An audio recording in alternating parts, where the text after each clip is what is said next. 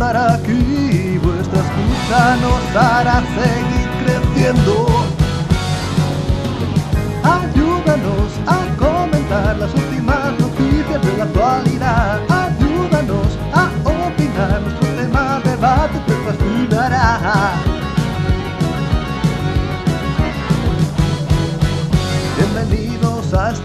De Comunidad Xbox, tu momento de relajación perfecto. Buenas noches y bienvenidos, ayúdanos a construir el podcast más fascinante del momento. Hay conducción, plataformas, los super y deportes, juego musical, acción o rol, puzzles, luchas, sección independiente para terminar. Xbox.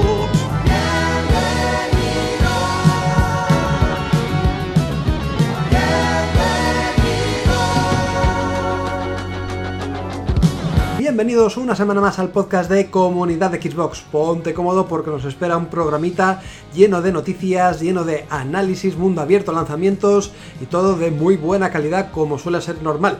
Venga, ponte cómodo porque comenzamos.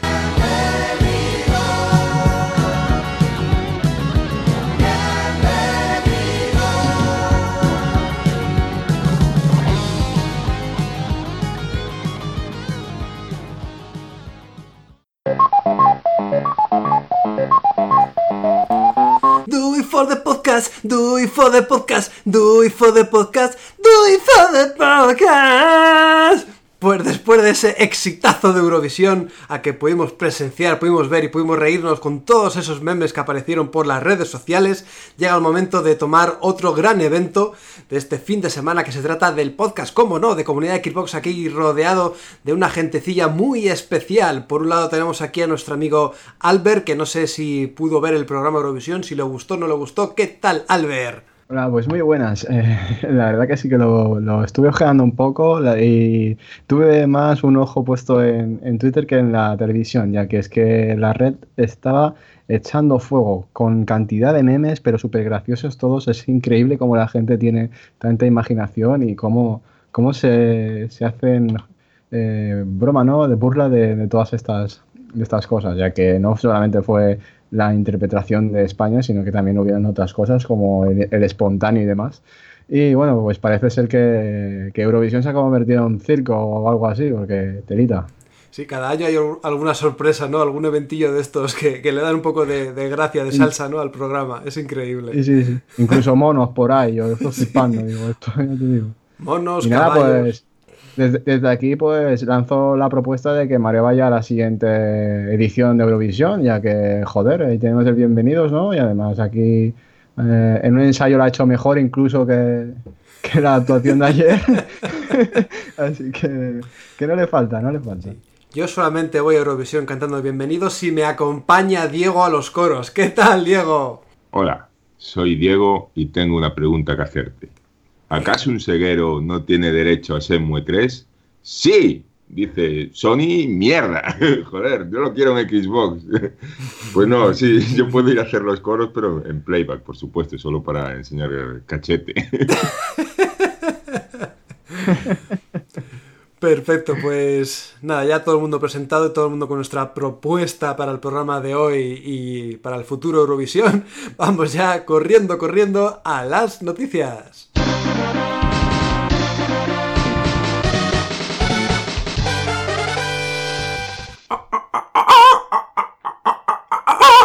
A ver, Manu, fuera de aquí. Joder, me cago en la leche, se mete en todos los lados, ya vale de Eurovisión. Empezamos las noticias con una bastante interesante, importante y que nos puede dejar muy alerta sobre Mass Effect Andrómeda. ¿Qué está pasando con este juego, con esta saga, Diego? Pues lo que parece es que no ha tenido una, una buena aceptación, tanto, bueno, un poco de tibieza, tanto en notas como en público, y parece ser que en ventas, de hecho, ya durante esta semana hubo una oferta digital bastante potente del juego, Y Electronic Arts lo que parece, según Kotaku, que va a hacer, va a ser un poco dejarla en suspenso la saga, darle un tiempo. Y de hecho, a sus responsables, que son BioWare Montreal, pues los ha ido colocando. Los ha colocado en EA Motif para ayudar en, en el desarrollo de Battlefront 2 y a otra parte del estudio pues ya lo manda como estudio de apoyo directamente de BioWare Edmonton, que son los que están con la nueva IP de BioWare, que bueno, de momento solo tenemos el nombre en, clave eh, como Dylan, y que saldrá en el año fiscal 2018, o sea que después de marzo de 2018, hasta esa fecha no veremos nada de, lo nuevo de BioWare. Una noticia un poco sorprendente eh, por la grandeza de la saga, ¿no? de, de la marca Mass Effect, que es eh, sin duda de las sagas más potentes de la anterior generación, que en esta generación ha tardado en llegar y cuando ha llegado pues se ha encontrado un poco esta tibieza de la que hablamos, tanto en resultados de ventas como en recibimiento, que ya bueno, hay gente a la que le ha gustado más y hay gente a la que le ha gustado menos. Tenéis eh, los análisis respectivos en, Somos y en Comunidad Xbox. Aquí eh, a la gente que lo analizó, la verdad es que le gustó bastante, yo no lo he podido catar. Pero bueno, mm, quería remarcar un poco eso, que en muchos sitios se ha dado como el titular de que BioWare iba a ser ya solo un, estudio de apoyo dentro de EA y lo que va a ser un estudio de apoyo es BioWare eh, Montreal, que era un estudio de apoyo precisamente hasta que salió Mass Effect Andrómeda. O sea, realmente nada cambia. BioWare eh, Montreal se creó cuando se lanzó Mass Effect 2 para eh, ayudar a BioWare Edmonton a, a, realizar el juego y fueron y siguieron Mass Effect 3 y al final se les dio la responsabilidad ya en este Mass Effect Andrómeda porque BioWare, el, el, estudio principal de BioWare quería centrarse en esa nueva saga, ¿no? Entonces tampoco hay que echarse las manos a la cabeza, que parece que la gente pensaba que, bueno, que BioWare como estudio estaba acabada y es eso, es una parte de BioWare que este era su primer juego en solitario y vuelve a ser lo que era hasta ahora, un estudio de apoyo para ayudar a, otros estudios dentro de la compañía. No sé si vosotros habéis jugado a Mass Effect, Andrómeda, si os ha gustado, si os esperabais esto. Bueno, una cosa que está por confirmar, se me olvidó decir, es que hay una pequeña parte de BioWare Montreal que se quedan eh, para hacer pequeñas actualizaciones del juego que hagan falta y dedicarse al multijugador, ¿no? Eh, eh, darle servicio a ese multijugador. Entonces el rumor, o vamos, que parece casi seguro, es que no va a haber una expansión de historia de Mass Effect Andrómeda a menos que ya esté hecha, porque no hay ningún estudio trabajando en Mass Effect ni en, eh, siguientes entregas de Mass Effect. No hay una entrega siguiente de Mass Effect eh, en la que esté trabajando, ni parece ser un DLC de historia. Pues, Albert, tú que has podido jugar, o al menos yo sé que tienes el título, ¿qué te parece todo esto? ¿Tú piensas que ha sido eh, un desarrollo puntual de un, estudio secundario, un estudio que realiza un poco de support? ¿O han visto las orejas al lobo y dicen, uy, mm, vamos a dejar un estudio grande que haga la siguiente entrega porque vemos que uno pequeño no da tanto tirón comercial o no lo hace tan bien como un estudio gordo o grande de la compañía? ¿Cómo ves todo? La verdad, pues con cierta pena, ¿no? La verdad que es complicado como fan de la, de la franquicia que, que aparezcan noticias como estas, ¿no? Y más cuando el resultado del juego tampoco ha sido para nada disparatado. Es decir, el, juego acarreaba ciertos errores en las primeras semanas de lanzamiento que poco a poco se han ido eh, solventando con parches. Como bien decía Diego, hay un estudio que un pequeño, una parte una pequeña parte de, de, BioWare que se está dedicando a actualizar el juego y que poco a poco va, lanzando contenido nuevo. Es, es, que en sí, cada, cada semana eh, hay, un, hay un evento, cada fin de semana hay, hay un evento que, que, propone a los jugadores seguir experimentando pues las, las, uh, las hordas esas del multijugador en, en Mass Effect Andromeda y ciertamente eso, eso dice mucho de ellos, que no quieren dejar morir el juego a pesar de que no haya sido del, todo bien aceptado, ¿no? Eh, por otra parte, pues que, el estudio este de, apoyo se haya encargado en, mayor parte del desarrollo, tampoco es, para mí tampoco sí quiere significar nada, nada con, connotativo ni negativo. Es que el juego acarreó esos errores porque para mí, ya lo comenté en su análisis y demás, es que le faltaba tiempo de desarrollo, no estaba acabado. Y se lanzó sin acabar el juego, por prisas o por lo que fuera. Y al fin y al cabo esto es lo que le ha acabado pasando factura, ¿no? Que vemos como que Electronic Arts lamentablemente pues ha decidido pues darle un poco de chance al juego y, y o, a, la licencia y de momento esperar a ver qué, qué, es lo que van a hacer, ¿no? Pues al menos con esta nueva IP, centrarse en, en, en esta IP, todos los recursos en esta nueva franquicia y a ver, a ver qué tal les sale.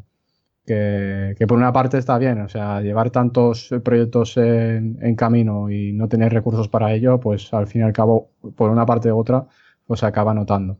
Y ya para finalizar, pues ojalá, ojalá que no pase como Dead Space, que sigo a día de hoy esperando una, una, una nueva entrega. Pero bien hecha, ¿no? Como la tercera. Ojalá, ojalá que no pase, que se tomen esos añitos de barbecho, de pensar lo que pueden hacer para mejorar la, la franquicia, si es que se puede mejorar, Pero, y ya está. Y, no sé, sí. es que yo no creo que sea el problema los años, yo creo que es que al final es un juego hecho por una gente distinta a los Mass Effect que conocíamos, entonces es un, va a ser un juego a narices por lo menos distinto. Y eso puede calar. Pero distinta y no distinta, Diego, porque al final es un estudio que ha trabajado, aunque no sea de lleno, pero de forma secundaria o entre las sombras, apoyando al estudio principal en el Mass Effect, como has dicho, en el 2 sí. o en el 3. Algo saben. Sí, pero estas cosas, cuando se dice que un estudio apoya, desde luego no. no nunca es eh, tomar decisiones respecto a jugabilidad, respecto a gestión, respecto a guion siempre son eh, diseñar zonas, eh, apoyar eh, técnicamente, ese tipo de cosas. No, o como, mm, como mucho se les puede dejar una sección de la jugabilidad, como por ejemplo, imagínate el control de vehículos o las zonas de, de exploración, ¿sabes? A eso me refiero. Pero no sí, alguna tarea concreta y no todo claro, el no, la, global no, del no, juego. no, se les da ese, esa toma de decisiones de, de, de eso, de, de esas decisiones de jugabilidad que al final es lo que conforman todas juntas el juego. Entonces yo creo que por ahí está claro que iba a ser un juego distinto. Yo eh, no puedo opinar de si es mejor o peor, pero distinto iba a ser. Y está claro que si la gente que, que lanzó y sostuvo la franquicia ahora se querían hacer otra cosa, porque no, no querían seguir con Mass Effect o, o lo que sea, pues esto iba a ser distinto y, por ahí yo creo que viene el tema de que por mucho que se espere, no se asegura, no creo que sea un tema como del juego que vamos a hablar luego de Assassin's Creed, de, que la gente esté cansada de esto. Yo creo que es, es un tema completamente distinto, que no creo que el tiempo lo arregle. Veremos, veremos al final lo que pasa con la saga, como veremos también qué pasa con la siguiente noticia y el Agente 47, ya que IO Interactive eh, prescinde o corta el contrato, o más bien Square Enix quiere rescindir de IO Interactive y al final la compañía ya no va a colaborar con la, la, la, con la desarrolladora grande nipona Square Enix. Parece ser... Ese es tu gallo particular. Pues para que no lo sepa, al final el devenir de IO Interactive queda ahí en el limbo, no se sabe muy bien qué va a pasar con este estudio, ya que Square Enix ha decidido no dar apoyo a los creadores de Hitman o de Kenan Lynch, entre otros títulos. Parece ser, pues bueno, que Square Enix en su día se apropió de IO Interactive con la compra de Eidos Interactive y este año fiscal han visto que la cosa no iba muy bien y han decidido retirar esta compañía. Entre sus juegos, como he dicho, tenemos todos los Hitman, básicamente. También tenemos los Kenan Lynch y queda la pregunta, la duda de qué va a pasar con esto. Eh, parece ser que el estudio no ha tirado la toalla y como estamos viendo en declaraciones de su gente, de sus desarrolladores, quieren seguir eh, haciendo juegos, quieren seguir desarrollando, así que veremos si deciden seguir ahora con un poquito más de libertad, un poco más de cancha, eh, desarrollando nuevos títulos de, la gente 47. No sé si es que esta última entrega por fascículos, por capítulos, le ha sentado mal o a la gente no le ha gustado, aunque luego tiene buenas notas, te metes en Metacritic y todo esto, y cada, cada capítulo por separado tiene buenas notas, pero yo no sé si la gente lo ha aceptado también como por ejemplo fue el Blood Money, que fue un resurgir de la... fue un resurgir increíble de la saga, Y bueno, pues se ve que ahora han caído de capa caída. No sé qué pensáis, chicos, si os resulta extraño, raro eh, ver a IO Interactive fuera de Square Enix y de esa gran saga que es Hitman. Es, cierto que resulta cuanto menos extraño eh, ver cómo estas dos eh, digamos, compañías se rompen lazos, ¿no? Es también algo, algo como decía la, anterior noticia, pues algo con, que, se, se percibe con cierta pena, ya que IO Interactive eh, acarrea una experiencia desarrollando videojuegos muy, muy amplia y la verdad que son unos veteranos, siempre han, realizado unos trabajos muy buenos y siempre se han caracterizado por, por ser pulcros y por, por hacer una, unos Hitman pues a la altura, ¿no? alguna entrega mejor que otra, pero ahí han estado siempre, incluso con la de Hitman Absolution, a pesar de que no, o sea, que no gustó a todo el mundo, eh, fue, fue una entrega muy buena de la, licencia. Aunque bueno, parece ser que la, última, que yo creo que fue más bien eh, el modelo o el negocio que siguieron, además de que cuando se lanzó el juego acarreaba también pues muchos fallos. O sea, la gente se quejaba de que eh, tenía ciertas imperfecciones técnicas, además de, rendimiento, pero que bueno, que al fin y al cabo fueron resolviendo en, próximos eh, parches porque el juego sigue recibiendo contenido. Y a, día de hoy es un título de Hitman que la gente pues eh, que, lo ha comprado está muy contento con ello. Así que no sé por dónde se, se ha podido ver esas pérdidas de, de, beneficios, ¿no? Es curioso que una compañía tan grande como Square Enix, que parece que además todo lo que tocaba lo convertía en oro. Quiero decir, Tomb Raider, por ejemplo, mirar lo que ha conseguido. Deus Ex, mirar lo que ha conseguido. Son franquicias que estaban un poco en desuso, un poco olvidadas o unas mecánicas un poco arcaicas y consiguió levantarlas incluso con el Hitman Blood Money también consiguió de alguna manera eh, refrescar a la gente 47, pero es que esta entrega no sé por qué motivo no han dado en el clavo, no han con la tecla exacta y al final yo creo que está desencadenado a la noticia que estamos dando ahora.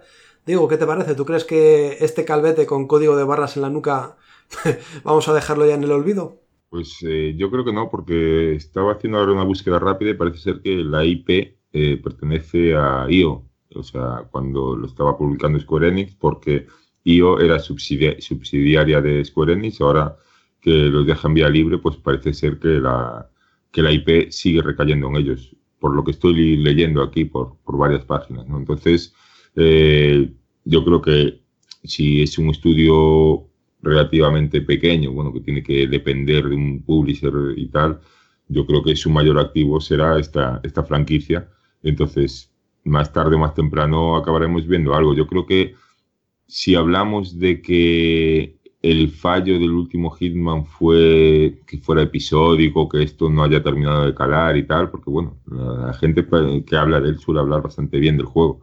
Eh, si pensamos en eso, yo creo que eso siempre es más una decisión del publisher que no de la gente que está programando, digamos, que está lanzando, haciendo el juego. Entonces, eh, si, tiene que ser algo más, porque si no funciona por un problema de marketing, no le pueden cargar el muerto a IO. Pero bueno, Square Enix yo creo que sabrá lo que, lo que hace. No le habrá reportado los beneficios que pensaba esta unión con IO Interactive y esta franquicia. Y aparte es curioso porque hace un par de meses o así se rumoreaba que esta gente de IO estaba preparando una nueva IP que correría sobre un Real Engine y que estaban ya empezando a trabajar en ella y tal. Entonces, eh, no, sé, no sé a qué se ha debido todo esto, pero según la gente de Square, pues eso, que se van a centrar en las sagas que, que realmente les funcionan. Entonces, queda claro que, que Hitman no debe ser una de ellas. Incluso había rumores de que iban a hacer una segunda temporada de este Hitman, así que fijaros cómo estaba la cosa. Hago un parón para presentar a Gabriel Here Comes a New Chayenger, que viene de Somos Xbox se incorpora ahora aquí a las ondas sonoras. ¿Qué tal, Gabriel? Hola, muy buenas. Aquí estamos otra semanita más con ustedes. Muy bien, muy bien. Que no sé qué te parece todo el tema de Hitman o Yo Interactive, que aparezca, desaparezca, o que prescinda el contrato entre, entre Square Enix y Yo Interactive. Yo creo que está relacionado más bien con, con los beneficios, ¿no? O sea, aparte de que Hitman puede llegar a ser un buen juego o un mal juego dependiendo, ¿no? Pero creo que no, comercialmente no, no ha triunfado lo que se esperaba o lo... Yo es que pienso realmente que solamente ha sido eso, la, una de las razones por la que simplemente a lo mejor le dan un descanso a la saga o no lo sé. yo creo que, que la empresa que lo llevaba ahora mismo estaba bien. O sea, yo hacía un buen juego y tal, pero no, que va, no, no veo que tenga ese fondo del juego como para que tenga una base de jugadores que, que crea, yo qué sé, no, no, yo no le veo. Ya Absolution me supuso, sí, un avance dentro de la saga y tal, pero a mí realmente no, no me terminado de convencer. Pues vamos a ver qué pasa al final con este Hitman, con un próximo Kenan Lynch, que no estaría nada mal, que a mí me gustaron mucho las dos primeras entregas. Y vamos a ver qué pasa también con Assassin's Creed, que parece que ya se sabe un poquito más con esa imagen filtrada de este Assassin's Creed Origins. Filmax, ¿qué nos puedes decir? Pues bueno, pues os puedo decir unas pocas cosas, aunque no todas ellas son oficiales, todos son rumores, y es que eh, tenemos el E3 muy cerca, muy cerquita, es decir, el, parece que era la semana del 10, 11, 12, 13 de junio, y ya pues van apareciendo los primeros rumores acerca de, los próximos lanzamientos de Ubisoft eh, y, presentaciones en, este evento, ¿no? Y es que si esta semana has hablado de, que Ubisoft estaría mm, trabajando en el posible Far Cry 5, también se ha hablado de, la próxima entrega de Assassin's Creed, que como todos sabréis, desde que se presentó Assassin's Creed eh, Syndicate y se lanzó al mercado, eh, no hemos vuelto a tener ningún eh, lanzamiento de la franquicia y es que han dejado, pues digamos que la, eh, licencia descanse, trabajar bien y, cuidadosamente en la siguiente entrega para tratar de, revivir y em, reincorporar a los jugadores que habían perdido y esto pues lo quieren conseguir pues con un, un juego a la altura, un juego pues que que, reúna todos los valores de la, de, la, saga y que hizo grande ¿no? a, esta, a esta Assassin's Creed. Bien, pues eh, todo parece indicar que, los, eh, que, estos rumores que estamos hablando eh, situarían al nuevo Assassin's Creed, entre comillas, Origins, porque es el, nombre con el cual se, se ha filtrado y que estaría ambientado en Egipto. Esto viene porque un usuario en Reddit asegura haber estado trabajando en material gráfico para el juego y desde aquí pues han aparecido todos estos rumores, ¿no? Eh, se espera de que Ubisoft anuncie oficialmente el juego a finales, de, a finales de mayo y que lo haga con una versión pues llamada Gold Edition. Como todos sabéis, pues Ubisoft está lanzando las versiones estándar y las versiones Gold, que estas versiones Gold pues incluye el pase de temporada y una caja metálica, además de diferentes incentivos para su compra, ¿no? Eh, por último también, pues esta semana se ha filtrado también una imagen, una imagen off, screen, que fue capturada con un móvil y que también se filtró a través de las redes, en la cual podíamos ver cómo el nuevo protagonista, bueno, supuesto nuevo protagonista, eh, pues navegaba con, con, una embarcación, ¿no? A través del Nilo. Y por ello, pues ha saltado todos estos rumores y todas estas eh, cavilaciones acerca de la nueva entrega de Assassin's Creed, que recuerdo pues que se, de momento la podemos llamar Assassin's Creed Origins. También pues conocemos de que esta nueva entrega pues nos llevaría un poco más eh, un poco más antes ¿no? de todo lo que hemos visto y que nos explicaría todos los inicios del credo y cuáles son los orígenes de su creación. Así que por el momento todo parece indicar que quieren recuperar mm, la historia que tenían antes de que finalizara el 3 y que a partir de aquí pues se fue todo desmoronando. Así que veremos qué nos depara Ubisoft en el próximo E3, a ver qué tal. Ya hemos hablado en anteriores podcasts de qué podría incluir o qué novedades podría tener un Assassin's Creed ambientado en Egipto.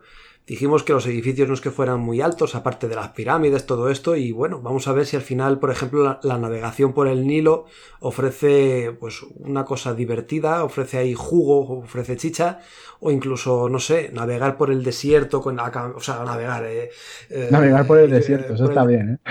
Sí, navegar por el desierto va a ser complicado, pero ir por el desierto en a camello, ver grutas, cuevas, no sé qué, ese tipo de cosas podría suponer algún aliciente que enganche al jugador, sobre todo a los fans de, la saga Assassin's Creed. Diego, ¿qué te parece todo esto que se está mostrando o filtrando de Assassin's Creed Origins? Bueno, en el Zelda hace surf por el desierto, o esquí desértico, como quieras llamar, o sea que... Pues...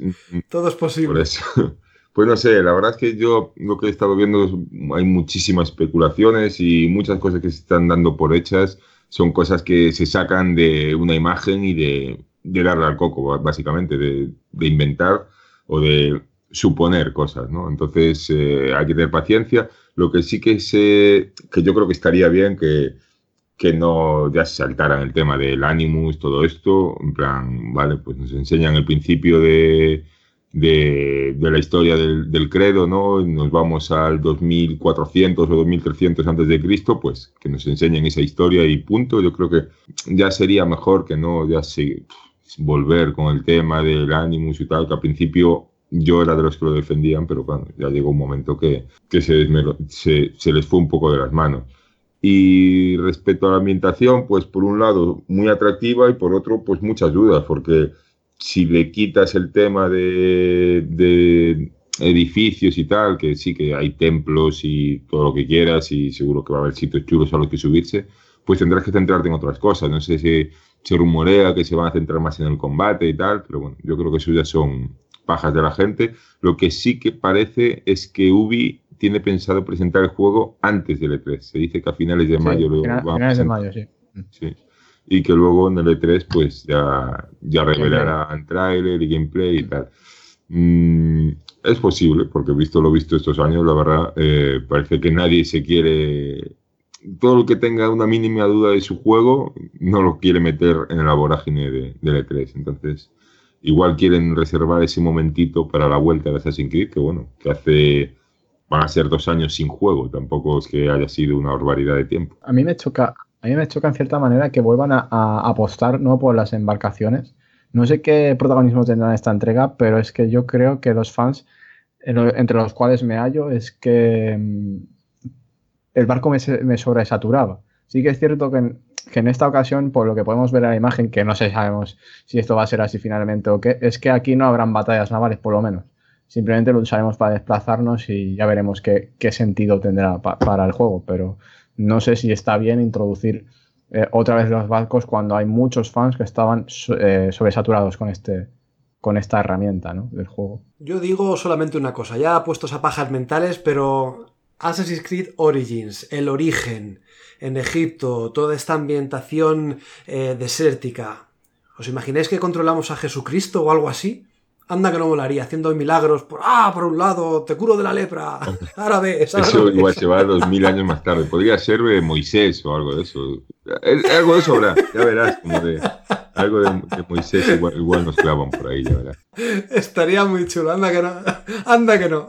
no. La gracia es que el propio término de assassin viene de, de hash, de hachís, porque era una, una, una congregación que usaban el hachís también y tal que parece ser que lo la historia real, bueno, el, no me acuerdo exactamente, pero creo que reclutaba a gente joven y los llevaba allí como una especie de paraíso, que claro, los tenía drogados, con mujeres y tal, y eran como, como su ejército, ¿no?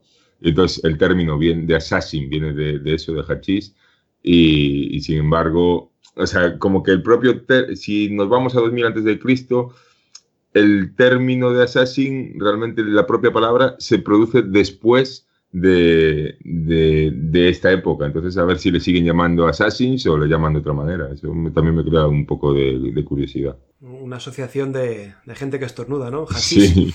En fin.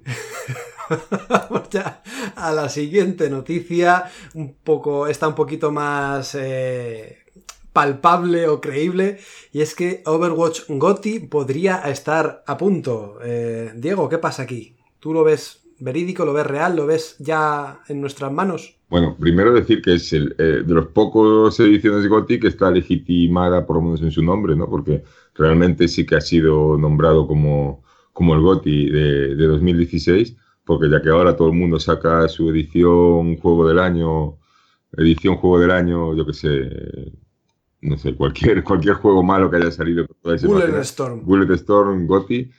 Y pues bueno, en ese sentido está legitimada, pero lo que no parece muy lógico es eh, lanzar una edición, digamos, completa de Overwatch cuando no hay DLCs, cuando lo único que hay y que va a incluir eh, va a ser en esta edición especial, pues el juego, 10 cajas, 5 skins para los héroes, una mascota para World of Warcraft, el héroe de, o sea, Tracer para luchar en Heroes of the Storm y algún contenido no desvelado todavía. Esto es una filtración que viene de algunas tiendas online y que parece que está próximo a salir. Este, tenemos incluso la carátula aquí en, Comunidad Xbox. Y, bueno, la verdad, eh, dicen que la fecha sería el 23 de mayo. Si no me equivoco, es justo un año después, o no sé si el lanzamiento fue el 24 de mayo de, año pasado. 24. sí, ¿verdad? Esas fechas que por algún, algún motivo las recordamos, porque lo, lo esperábamos con muchísimas ganas después de la beta que creo que la beta fue el 5 de mayo. Luego no me acuerdo qué cené ayer. Pero...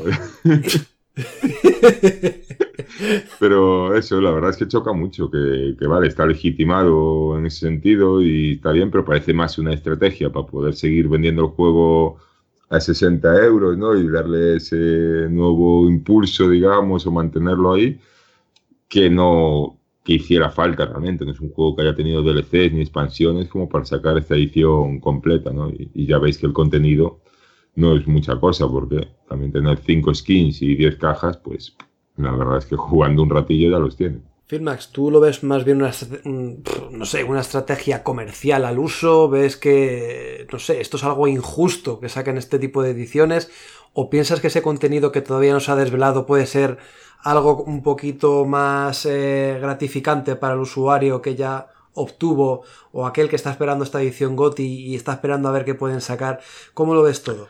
Eh, hombre, para empezar, la edición GOTI es que no le veo sentido, es que realmente es lo mismo que ya tenemos, ¿no? Y como dice Diego, todo el contenido adicional que nos trae podemos conseguir jugando bien a, al Overwatch o bien a los juegos que, que, son de Blizzard, ¿no? Como Heroes of the Storms, jugando pues conseguir a Tracer.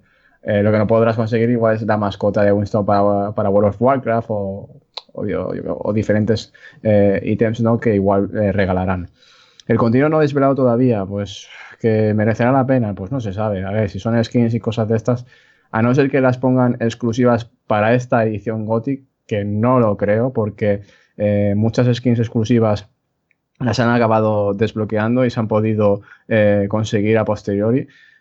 Eh, quitando la de la de la de Widowmaker con la edición no si, reservabas el juego si reservabas el juego eh, podías eh, conseguir una skin exclusiva de Widowmaker que esa no la desbloqueaban y solamente la podías obtener de esta forma si es así, pues mira, pues igual para todos aquellos coleccionistas y que quieren tener todo el contenido del juego, pues les merecerá la pena. E incluso todas aquellas personas que han dedicado muchísimas horas a este juego, eh, lo acabarán comprando, porque es que es ese afán coleccionismo y, eh, coleccionista y, que el juego es pura droga, ¿no? Es, eh, hace poco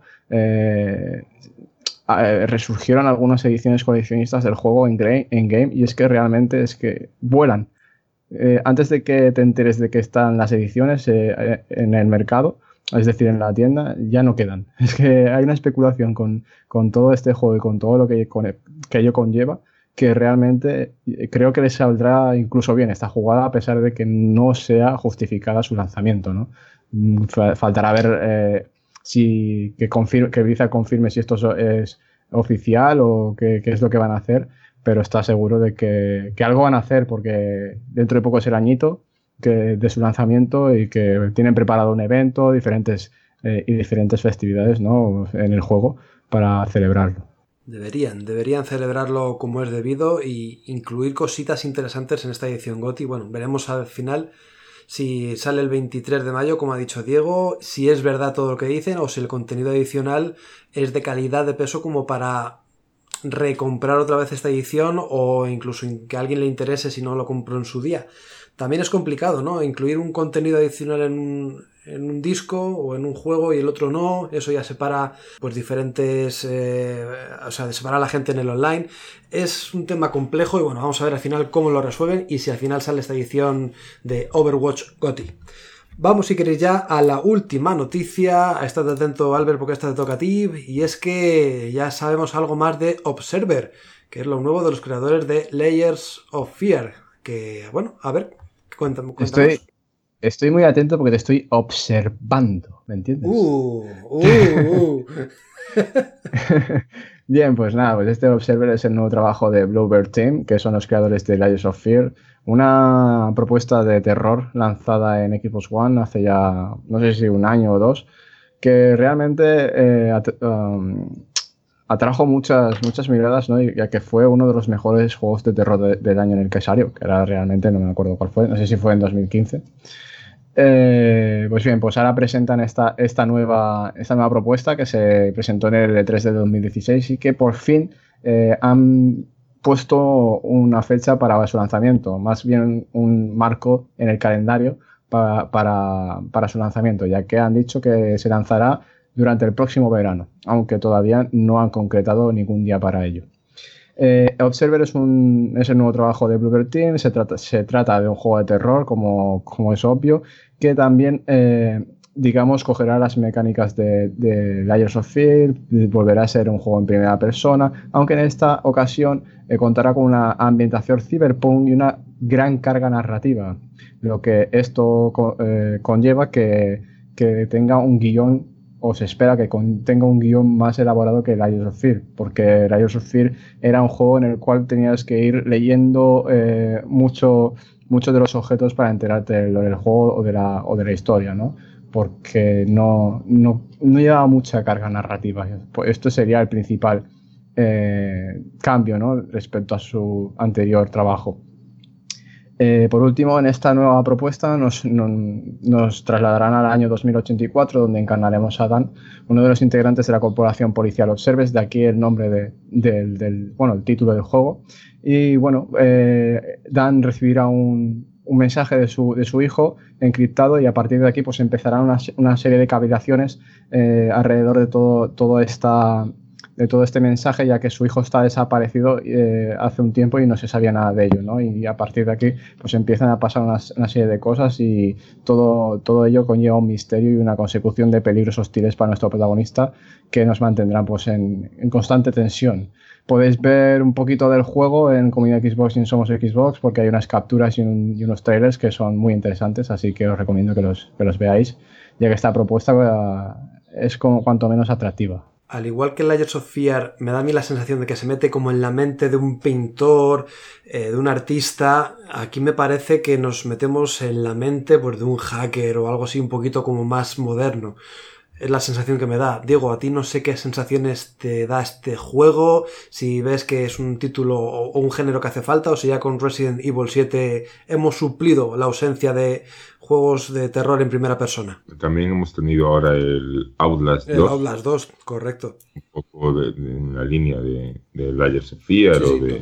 Observer, como juegos en los que quizás no tengamos mm, tanto peso en la jugabilidad, ¿no? No hay mecánicas en sí mismo, es como más eh, prácticamente Walking Simulator en el que tenemos que ir haciendo poquitas cosas, ¿no? Son juegos más no sé cómo explicarlo, ¿no? Un poco, un poco lo que he dicho. Y a mí, ya lo he dicho muchas veces, no lo voy a repetir, sí, lo voy a repetir, que no me gustan y entonces voy a acabar siendo el hater de los juegos de terror y no Fuera. sé, será que, será que no me meto, no me meto ahí en el, en el papel. no sé. Es que cuando tengo que hacer cosas sí que me meto y estoy súper intenso en los juegos.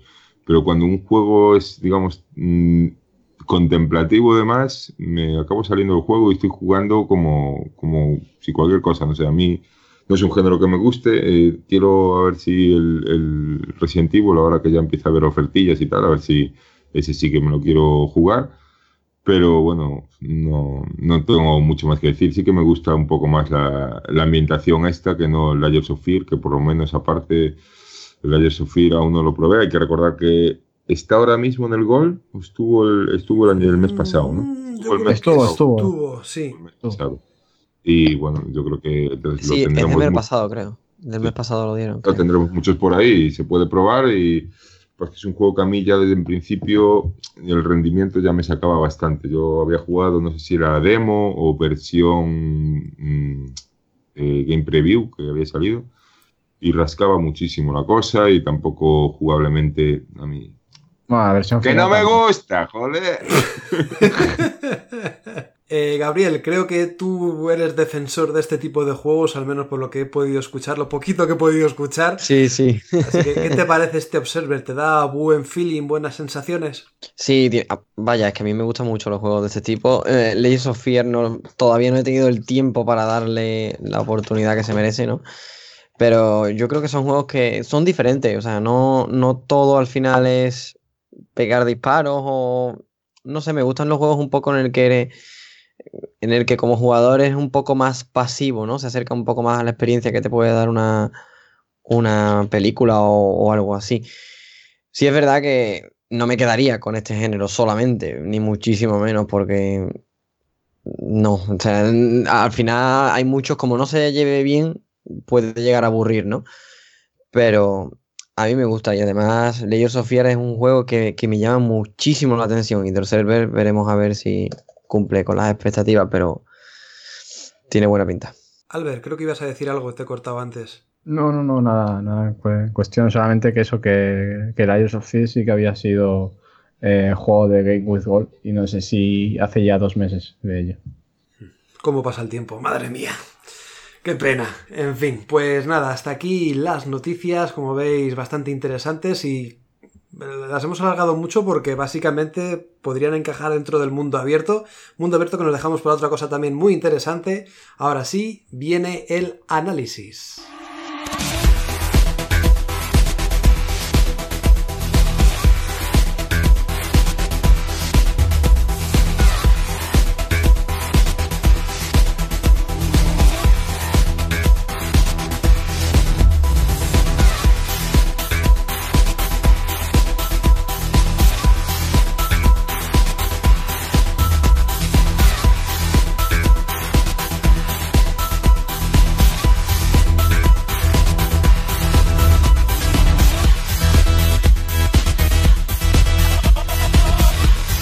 No creáis, chavales, que el sufrimiento se acaba con Eurovisión, ni mucho menos, ¿eh?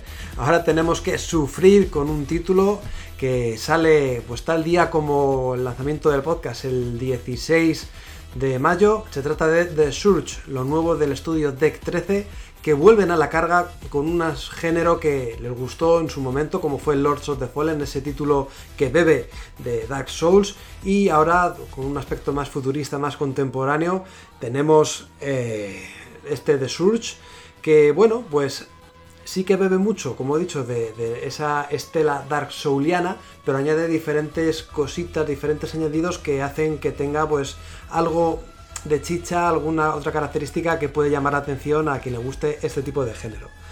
Para empezar, vamos a hablar un poquito de la historia. The Surge empieza bastante fuerte desde el primer minuto, ya que nos presentan a un personaje.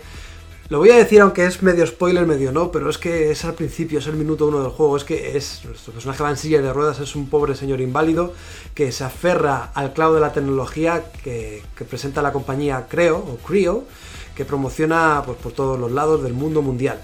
Eh, sus avances tecnológicos hacen que hayan desarrollado una especie de exoesqueletos que hacen que nuestro protagonista pueda andar, pueda valerse por sí mismo. Y bueno, desde el primer momento nos presentan esos dos tipos de, esquele- de exoesqueletos, tanto el típico que es uno más ágil, que tiene más velocidad, y otro que es más bien un mastodonte, ¿no? El típico que es súper fuerte y tal. Esto pues en principio va a hacer a que nuestro protagonista, que se llama Warren, eh, pueda incluso, aparte de andar y moverse y valerse por sí mismo, también incorporarse al mercado laboral que la propia compañía pues tiene en mente. ¿Qué pasa? Que no sale todo bien y el núcleo que le van a poner en la cabeza, que va con el exoesqueleto, pues sale defectuoso y Warren es tirado a un vertedero, un vertedero de desechos de, de- de- de- prototipos de estos, est- est- de estos exoesqueletos pues que no han salido nada bien. Entonces, bueno, pues ahí se ve nuestro, nuestro protagonista envuelto en esas eh, montañas de metal, ese vertedero, intentando abrirse paso a través de esos enemigos que como él son defectuosos, han salido defectuosos, y resolviendo el por qué la compañía hace este tipo de cosas. Luego hay otra serie de tramas que no voy a contar. Y como no, pues también intentando nuestro protagonista sobrevivir a todo lo que le viene encima. Inevitablemente, como he dicho, se le tiene que comparar con Dark Souls por muchos motivos. El primero de ellos es el combate, ya sabéis, es un tipo de juego que es que más que un combate es una coreografía. Hay que tener paciencia, esperar el momento oportuno para dañar, atacar a nuestro rival y también saber defenderse, coger los patrones, patrón, los patrones de los enemigos, conocer cómo es su modus operandi, su modo de ataque y saber contraatacar en el momento preciso. Es un título que con tres golpes estás muerto. Así que más vale tener nervios de acero, una mente fría y saber calcular muy bien las distancias para al final acabar así con estos enemigos ya ni mucho menos hablar de los enemigos, los jefes finales, eso ya eh, son, harina de otro costal. ¿eh?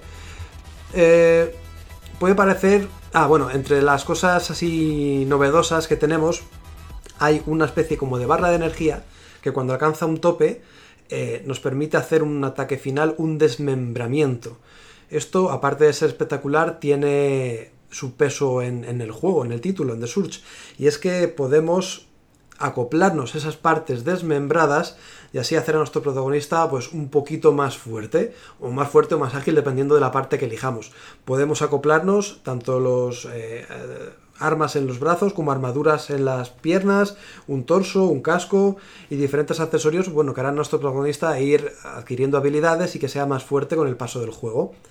Eh, está muy bien, de hecho le da un toque especial y le da un toque estratégico, ya no es simplemente derrotar al enemigo, machacarlo y ya está.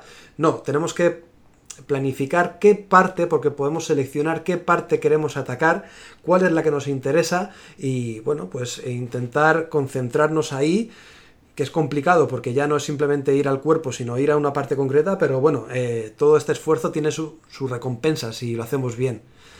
Mm, bueno, si tenéis alguna pregunta mientras voy hablando, chicos, ya sabéis que podéis preguntar lo que queráis, ¿eh? Después, ¿qué más tenemos? Otra de las novedades que tiene este título es eh, la capacidad de poder contar con un dron, un dron que nos ayudará en combate, depende en qué situaciones, y como nuestro protagonista podrá ir mejorándose a medida que vayamos consiguiendo piezas y nuevos acoples, nuevos complementos pues para este dron y para nosotros, para que sea el camino lo más fácil posible. Mm, como pasa con los Dark Souls, también tendremos que valorar si preferimos hacer un personaje eh, más fuerte o más ágil. Esto es una de las gracias que tiene este tipo de juegos, ¿no? Que no se ciñen en hacer un personaje muy fuerte o en hacer un personaje el ideal, el que tiene la compañía en mente. No, nosotros tendremos que elegir cuál es nuestra forma de jugar y cuál es nuestra manera personal de afrontar los combates, aportando incluso hasta cierta rejugabilidad. Ya conocemos mucha gente que se ha pasado, por ejemplo, el Dark Souls primero con un piromante y luego lo quiere hacer con un paladín o, como se llame, o lo que haya. Pues esto igual también podemos empezar manejando a un tanque y luego podemos ir a uno que sea un poquito más ágil. Entonces está la gracia ahí de, de, poder rejugarlo de diferentes maneras. Incluso, bueno, afrontar cada combate o cada enemigo final de, de una manera u otra dependiendo, ¿no? Seguimos comparando, si queréis, The Surge con Dark Souls. Ya hemos dicho todo el tema si quieres, párate un poco y aquí que estabas comentando un poco del sistema de combate, ¿qué tal sienta el hecho de que, creo que es así, no sé si, si no es así, corrígeme, de que tú realmente con la chatarra y con todo lo que puedes, todo lo que tienes de, al eliminar enemigos y demás, te puedes ir personalizando tu, tu digamos, tu propio equipamiento, ¿no? Y esto eh, ir cambiando, se puede cambiar eh, directamente eh, en, un menú y ya puedes equipártelo fácilmente y, de forma fluida o tienes que parar el combate, tienes, eh, eh, tienes que estar ahí mm, más eh, pensando en qué, te vas a, qué vas a utilizar ¿no? en cada combate o bien es, es, indiferente, ¿no? que puedes llevar tanto, unas, tanto como armas pesadas como armas más, más livianas, ¿no? indiferentemente. Pues la respuesta es sí y no. Dependiendo lo que hagamos eh, o depende de lo que queramos cambiar, lo podemos hacer al momento o, habrá ciertas cosas que lo tengamos que hacer en una máquina específica, en digamos nuestra zona de confort, como si fueran las hogueras de Dark Souls, ¿no? Eh, al momento podemos cambiar las armas. Tendremos nuestro menú, nuestro desplegable con diferentes armas que podremos cambiar de una manera rápida al momento. Entonces, dependiendo también un poco del enemigo al que nos enfrentemos, podemos rápidamente cambiarlo parando lo que es la acción. O sea que, guay, bien, no hay problema. Luego hay una especie como de añadidos, complementos que tiene nuestro personaje que, bueno, casi que te voy a contar un poquito porque para llegar a esto voy a contar una cosita antes nuestro personaje tendrá ciertos núcleos. estos núcleos abren, o sea, según vayamos consiguiendo estos núcleos, eh, van abriendo pues nuevos complementos o nuevos huecos para poner complementos, mejor dicho, como puede ser una mejora en los botiquines, que haya más botiquines precisamente, que hagamos más daño porque sea nuestro personaje más agresivo, etcétera, etcétera, etcétera. También el añadir nuevos núcleos lo que permite es que podamos ponernos armas que gasten más energía o que, que necesitan, requieran de más núcleos. Eh, entonces es importante coger toda esta chatarra tecnológica que vendrían a ser las almas de Dark Souls para conseguir estos núcleos y estos núcleos que nos aporten diferentes habilidades o que nos permitan ponernos armas eh, pues más potentes o armaduras más potentes. Mm, todo esto se hace en esa, como digo, en esa base médica o en esa zona de confort donde tenemos que prepararnos bien, tenemos que saber si esa chatarra que hace como de almas de Dark Souls la queremos gastar, por ejemplo, en esos núcleos o si queremos, por ejemplo, esa chatarra gastarla en mejorar las armas que ya tenemos disponibles. Incluso, pues en esa especie de taller, aparte de eh, mejorar las armas, incluso tener nuestros diagramas y crear otras nuevas con diferentes eh, componentes que vayamos encontrando, todo eso. Entonces, sí y no. Puedes cambiar las armas en el transcurso de combate, pero hay ciertas cosas como estos núcleos, como estos complementos, que tienes que hacerlos en un sitio muy específico. Y bueno, pasa, por cierto, pasa como en Dark Souls, en estos puntos, eh, en estas bases médicas, en estas zonas de confort, si llegamos a ella y salvamos la partida o nos, recuperamos de la salud y todo esto, todo el enemigo que esté por el escenario que hayamos matado vuelve a, resucitar, vuelve a resurgir. Entonces hay que tener cuidado, hay que pensar también estratégicamente si queremos ya salvar la partida o preferimos andar un poquito más por no volver otra vez a, a experimentar el sufrimiento con el camino vivido, que aparezcan otra vez los enemigos, todo eso que todos conocemos de, la saga Dark Souls. Y bueno, los caminos dentro de que es que es todo muy parecido a Dark Souls. Lo siento mucho por hablar tanto de Dark Souls, pero es que es tan parecido que es que es inevitable hacer las comparaciones. Por ejemplo, también los escenarios. Según vayamos avanzando, vayamos descubriendo nuevas zonas, desbloquear, desbloquearemos puertas que nos llevarán otra vez a esa zona de confort. Entonces, eh, se agradece, ¿no? Que sean estos caminos laberínticos que al final estén interconectados unos con otros, que tan bien conocemos. Lo único, aquí a lo mejor no hay un lore o no hay esas descripciones en el escenario como podría haber en estos juegos de From Software, sino que simplemente pues se ceñirán en presentarnos lo que hay. O bien zonas de taller, o bien eh, oficinas, zonas de ensamblaje, lo típico pues de donde se ambienta todo todo, todo de Surge, o donde está esta, esta compañía, la creo, que es donde se basa la acción, vaya. ¿Y qué más podemos decir? No sé, eh, el juego es difícil, difícil a rabiar por otro aspecto que no he dicho. Bueno, primero, tiene dos picos de dificultad. El primero es si nunca has jugado un título de este calado, ya sea Dark Souls, ya sea Lords of the Fallen, ya sea lo que sea, mm, evidentemente la primera bofetada te la vas a llevar porque acostumbrarse un poquito a esos controles, a, a- esa lentitud en los ataques, al principio cuesta. Pero después hay otra cosa que aunque seas ya muy avezado o estés muy experimentado en los Dark Souls, no lo hemos vivido hasta ahora y al principio hasta que te haces a él cuesta un poquito y es que hay diferentes técnicas de defensa. Al principio muy bien porque tienes solamente la defensa normal que todos conocemos de parar los golpes y ya está, genial, pero después tendremos que poner en uso otro tipo de defensa. Por ejemplo, si viene un golpe alto, tendremos que defendernos agachándonos. Y si viene un golpe bajo, tendremos que defendernos saltando. Entonces todo esto ya genera un complot o una estrategia en los combates que es muy densa y puede incluso echar para atrás a más de uno. Es complicado, sobre todo al principio, es que conviene saber muy bien los patrones de ataque de cada enemigo para pues, al final no que no quedarnos vendidos frente al enemigo y no, no acabar hechos una, una chatarra ahí de metal. Es complicadete el juego, ¿eh? no, no es como los of the Fallen. Exactamente. ¿Y Este es se el- puede elegir la dificultad, Mario? No, no, no, no, no. Sin anestesia. No se puede elegir, o sea, hay una dificultad predeterminada, ¿no? Eh, creo que no. a ver, es- Guay, guay. Directamente me pone Vale, empezar vale. partida y, Y empezar otra pregunta partida. que yo tengo. Dale, dispara. Sí, es posible que no, que no se pueda elegir. Y otra pregunta que yo tengo ya a nivel personal. ¿Mejor o peor que Lord of the Fallen? Ajaja. A mí, particularmente me ha gustado más Lords of the Fallen. Sí, ¿no? Por, sí, por la ambientación mágica, medieval, llámalo como quieras, me hace más gracia que este The Surge, que no es mal título y tiene elementos muy novedosos, pero hay cosas que no me gustan. Los enemigos, por ejemplo, que sean máquinas, no me acaban de llamar la atención. Sí, estéticamente puede ser un poco mejor Lord of the Fallen, ¿no? Bajo mi punto de vista, sí. Mm. Y eso que esto tiene elementos novedosos, porque Lords of the Fallen no tiene nada que no hayamos visto en un Dark Souls. Y esto sí que tiene pues, el tema de acoplarse las armaduras, las armas, todo eso, pues, que puede molar. Pero no consigue enganchar tanto, o ya digo, por los enemigos o por las fases, las, las zonas en las que exploras, que luego tampoco es que sea una zona general grande y tú vas moviéndote a través de ellas, no, sino que luego hay como especie como de mini zonas, o sea, hay como diferentes zonas concretas del mapeado, no está todo unido en forma globalizada. Y ya que, estás, ya que estás hablando de Lords of the Fallen, un aspecto que me gustó mucho de Lords of the Fallen es que conseguía sobrepasar a Dark Souls en una sola cosa. Y es que, eh, digamos, el sistema de, peso de tu, de, tu, equipamiento y cómo lo reflejaba en la, jugabilidad y, digamos, en la animación, era, es que una cosa bárbara. O sea, eso para mí, mm, en ese sentido, eh, lo, recreaba mejor que el, propio Dark Souls.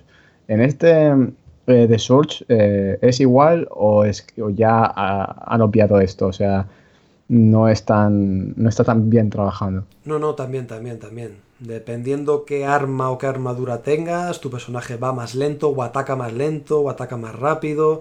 Y además lo que está también muy bien hecho es el sistema, el, hitbox que se llama, ¿no? Por ejemplo, a mí en Dark Souls siempre me ha parecido que golpeas, pero golpeas de una forma un poco rara. No, no golpeas al enemigo de una forma contundente. No sé, hay una sensación muy extraña. Aquí no, aquí ya cuando le das un guantazo, un porrazo, se lo da bien. Saltan hasta chispas del enemigo. Las ejecuciones también son brutales, o sea, todo ese aspecto, visualmente es espectacular. Dentro de que es un juego que no tiene un calado ni un presupuesto como podría ser un triple A, pero sí que presentan algo bastante vistoso.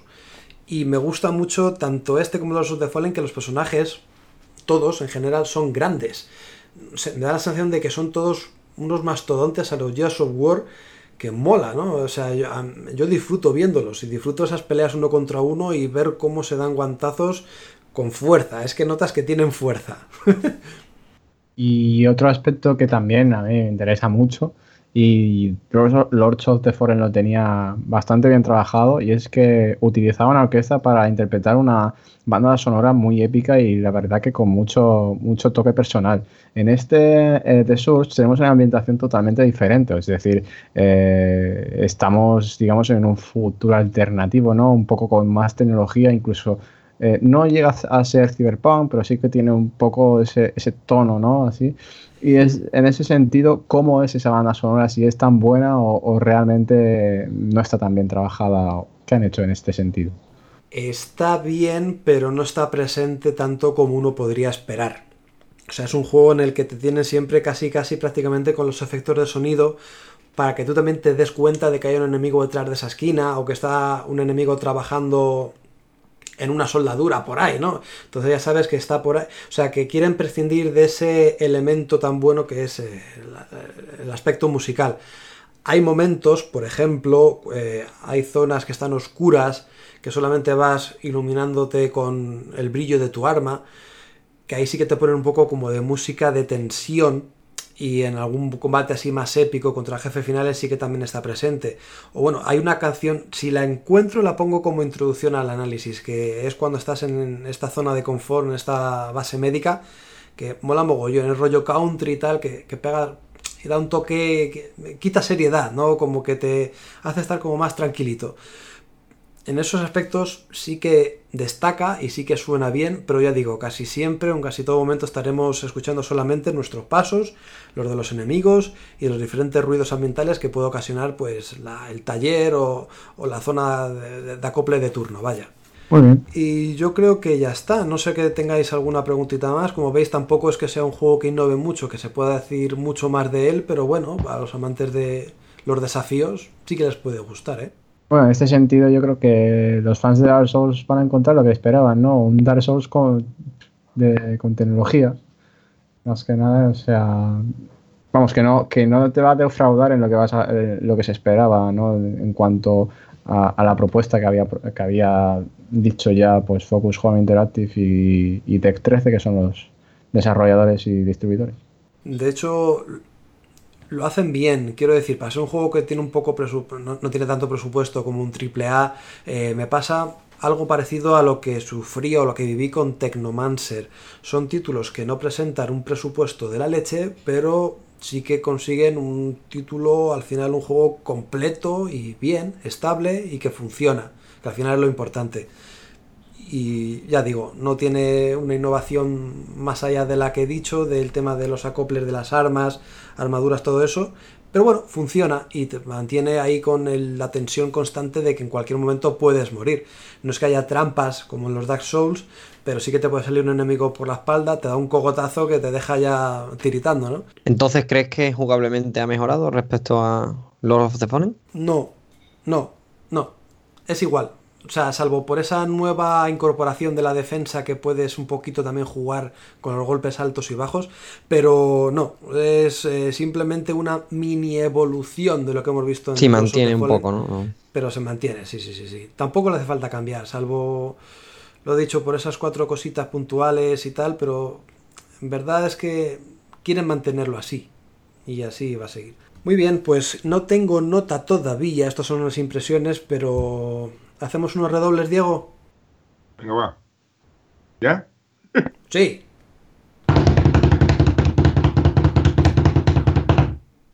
Doy falla lava. Nada, si tengo, que, si tengo que ponerle una nota, le pondría yo creo que un 8, ¿eh? Todavía no lo tengo decidido del todo, tengo que hacer la valoración y todo, pero más o menos es un juego notable, no llega a la estela de esos Dark Souls por ambientación, por tipo de personaje, por el lore que hay, pero sí que es disfrutable para aquellos que les guste el sufrimiento con este sistema, ¿no? De combates tan específico y tan tan original, aunque ya no es tan original después de unas cuantas entregas. Pero bueno, pues nada, chicos, eh, dejamos hasta aquí un análisis. Y ahora sí que sí, vamos a un tema que está también de rabiosa actualidad y que seguramente os guste. Vamos al mundo abierto.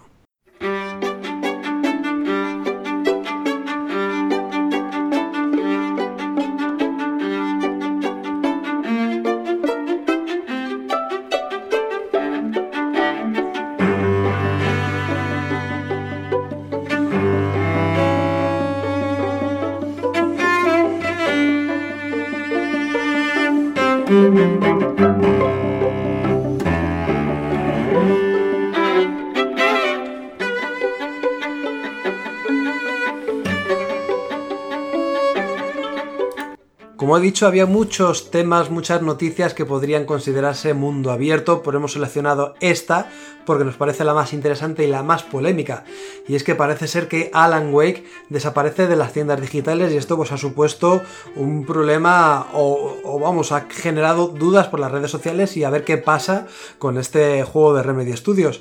Si quieres, por ejemplo, Albert, yo sé que tú estás puesto mucho en el tema, ¿qué nos puedes contar de este movimiento y qué pasa al final con estos juegos digitales? Si eh, van a tener una presencia infinita a lo largo de los años en nuestras bazares digitales o al final, como estamos viendo con Alan Wake, no va a ser así y conviene más cogerlo en, físico.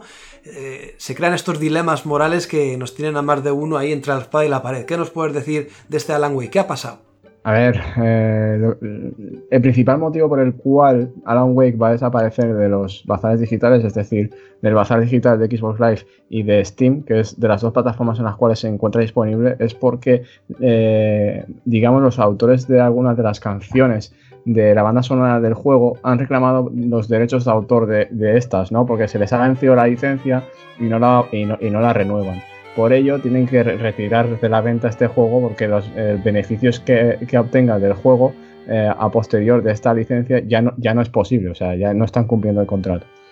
Por ello, eh, tienen que retirarlo. Entonces, ahora, no sé si es mañana ya, se retira el juego de, del bazar, tanto de Xbox Live como de, Steam. Y es que el, juego, si lo buscáis bien, lo encontráis bastante baratillo para, para adquirirlo de una forma bastante asequible. Eh, después también, eh, lo que estabas comentando de los juegos digitales, eh, ¿cuánto te van a durar? Bueno, esto no se puede calcular. Yo solamente te puedo decir que mientras mantengan el servicio de Xbox Live para Xbox 360 y lo que parece ser que será por mucho tiempo, ya que Scorpio incluso cuando salga será retrocompatible con 360 y Xbox One, pues será para bastante más tiempo, aunque claro, yo si un juego te gusta mucho, yo siempre lo recomiendo que tengas físico. En ese, en ese, momen- en ese formato nunca lo vas a lo vas a perder a no ser que se dañe tu, tu copia o lo que sea, ¿no?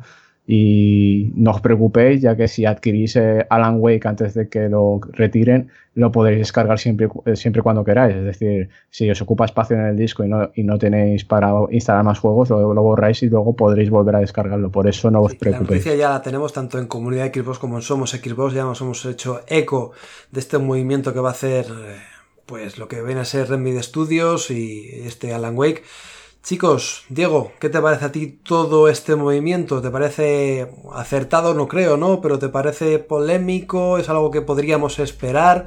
¿O te ha pillado de Yo sorpresa? mientras sigo escuchando la banda sonora, ¿vale? Venga, va. Dije, Pues eh, si igual la gente que más nos siga y que aguante hasta el final del podcast se acordará que en un minutito de oro hablé de la banda sonora de Crazy Taxi que por culpa de eso durante los años ha habido muchísimos problemas, que el juego nunca ha vuelto a ser editado con esa banda sonora original, siempre ha habido esos problemas. Y aquí estamos en lo mismo y, y no, que, no queda sino quejarse o lamentarse pero eh, he seguido investigando un poco el tema y resulta que ese, este problema no solo lo estamos teniendo en videojuegos, el tema de licencias, que a mí personalmente me fastidia bastante, es que joder, Crazy Taxi, el Outrun Online de Xbox 360, que también por el Sega tenía ese, ese acuerdo con Ferrari y en cuanto se acabó tuvieron que quitar el juego de- de la venta. Pues este problema también, por ejemplo, en el cine también pasa y lo que pasa es que pasa, por ejemplo, cuando se va a hacer una reedición en Blu-ray, pues igual muchas compañías se encuentran con que no pueden porque en la película salía tal canción y no y no, y no pueden editarla así tal cual porque no tienen los derechos para mm, generar beneficios de esa canción. Entonces es un tema súper complicado que, que yo creo que es que se debería eh, darle una vuelta por parte de todas las partes, pero supongo que será un tema de dinero también. Si tú cuando vas a hacer un juego le pides eh, a, por ejemplo, un Alan Wake, que, que hay, hay canciones de Roy Orbison, de Nick Cave, de David Bowie, de Harry Nilsson, es una banda sonora espectacular, además de las propias canciones que encargaron a Poets, eh, of the Fall. Pero cuando vas a pedirles los derechos para esa canción, no costará lo mismo eh, pedir los derechos para esta y cualquier otra reedición en cualquier otro formato que se saque del juego, que no decirles, mira, pues te pedimos los derechos para 10 años, eh, para este sistema y este sistema. Eso valdrá muchísimo menos que pedirle la licencia, digamos, eh, libre total para siempre. Entonces es, es difícil eh, llegar a un, a un consenso con esto, pero creo que mm, es un problema que cada vez vamos a ir viendo más porque cada vez que se cambie de formato, si mañana hoy es el Blu-ray y habrá cosas que estarán firmadas para editar en Blu-ray y no para lo siguiente que venga, no para, por ejemplo, streaming. Y entonces eh, por ahí también puede haber problemas. Es un poco, es muy complicado este tema de, de licencias y todo esto y, y al final salimos perdiendo nosotros. Así que os recomiendo pillar el Alan Wake. Igual digital está a 20 euros, eh, está a un precio que físico se puede encontrar más barato. Yo lo compraría antes de que empiece la especulación, porque es posible que la haya. Y recordaros que es un juego que, que vino con la consola en un pack, si no me equivoco, en digital, y por eso hay, o suele haber, o hasta no hace mucho había, muchos códigos a la venta, tanto por particulares como en páginas, eh, no vamos a hacer publicidad, pero en páginas que venden códigos eh, de- entre particulares o desde la propia página. Y por ahí siempre se encontró bastante barato, entonces yo creo que quien le interese que, que lo, que lo pille, que, que que lo merece el juego, desde luego. ¿Tú crees, Gabriel, que esta tendencia o este problema se puede expandir a otros títulos? Es que estoy pensando, por ejemplo, no sé qué Call of Duty era que tenía el Painting, el Paint in Black. Eh, no sé si era el World of War o alguno de estos que tenía esa canción. Entonces, imagínate que el día de mañana viene los Rolling Stones y dicen, mira, eh, que hasta aquí la licencia, que fuera este juego. ¿Tú crees que puede pasar esto en un futuro con otros, otros juegos que tengan este tipo de canciones? Hombre, es una pena, sobre todo para aquellas empresas que, no pueden hacer frente a, al presupuesto que, tienen que pagar cada siete años porque se van los derechos.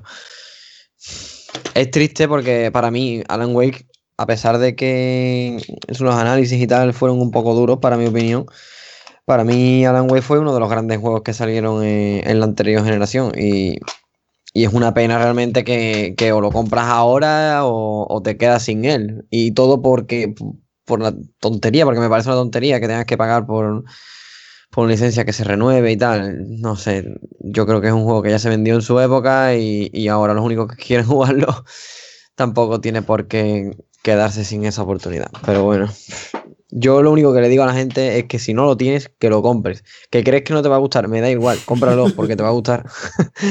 es que yo lo compré un poco por eso mismo. O sea, yo recuerdo que yo compré dos veces el juego y la primera de ellas fue de segunda mano. Y eso que quise comprarlo de salida, pero fue de segunda mano porque no me fiaba mucho de, del juego, no, no sabía si me iba a gustar. Y al final al final me pareció de lo mejorcito del catálogo exclusivo de Xbox 360. Y, es que, no sé, la mezcla así un poco como de, de terror, así un poco más abierto, una historia realmente impresionante que te deja súper intrigado hasta el final. No sé, a mí me parece un juegazo en toda regla y, yo creo que todo el mundo debería darle al menos la oportunidad de jugarlo. Y más ahora que es lo que dices. Mm, físico va a ser complicado. O sea, yo he estado mirando algunas tiendas para hacérmelo físico y, y, la verdad es que está bastante complicado. Pero el que lo encuentre de segunda mano en cualquier tienda o algo así, que lo compre y no se lo piense, porque la especulación. En, en pocas semanas vamos a ver un Alan Wake por 100 euros seguramente. ¿Tanto?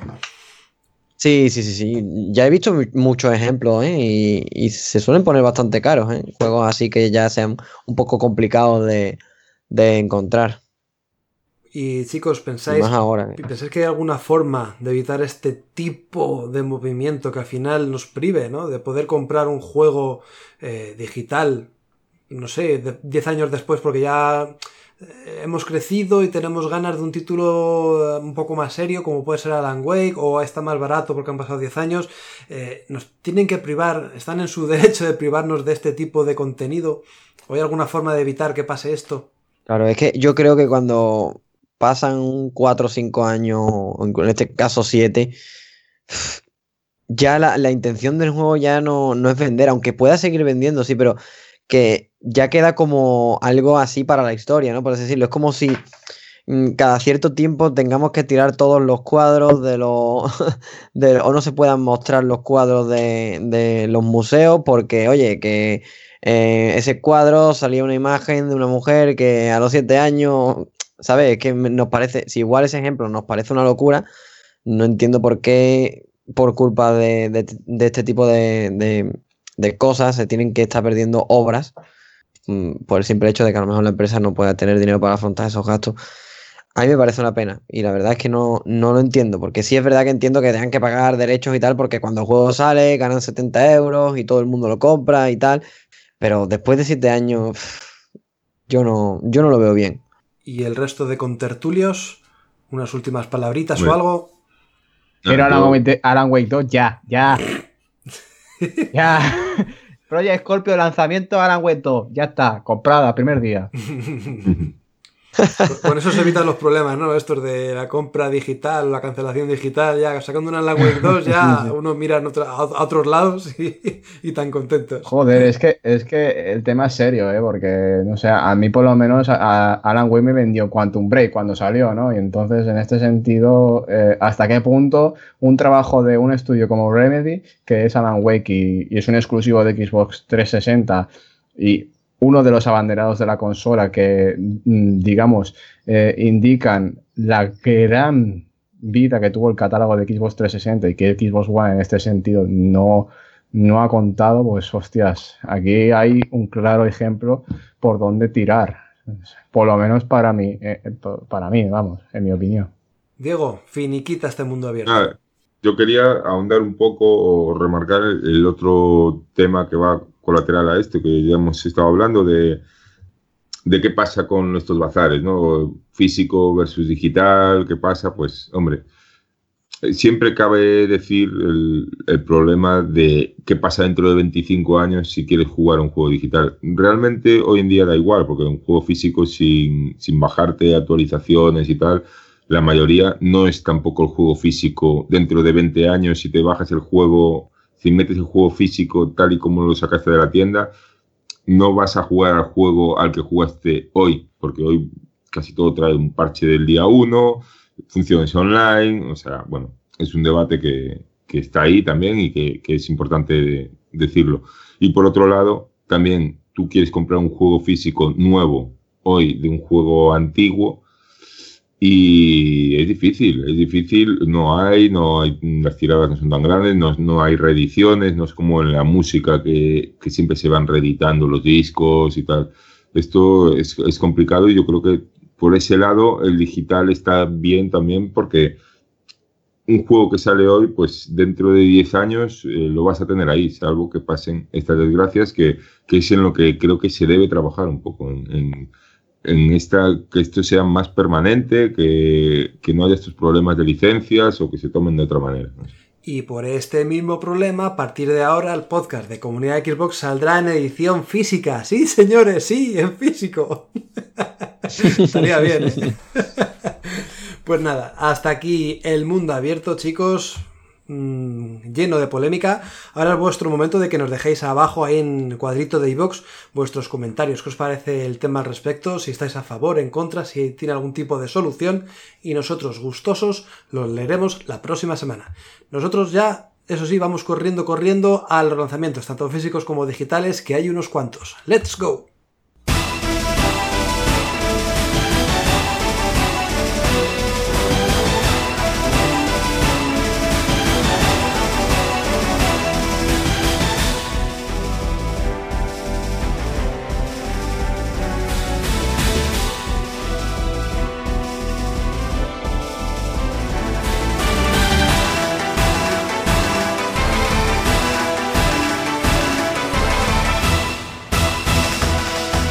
De decir los lanzamientos, los títulos que vamos a tener disponibles para gastarnos el pernal, los cuartos, los dinerillos, los ahorros, lo que queramos, cambiarlo por camellos o por lo que nos dé la gana, por especias, por carnes, da igual. La cosa es que compremos muchos jueguecillos y esta semana tenemos cositas interesantes, ¿no, Albert?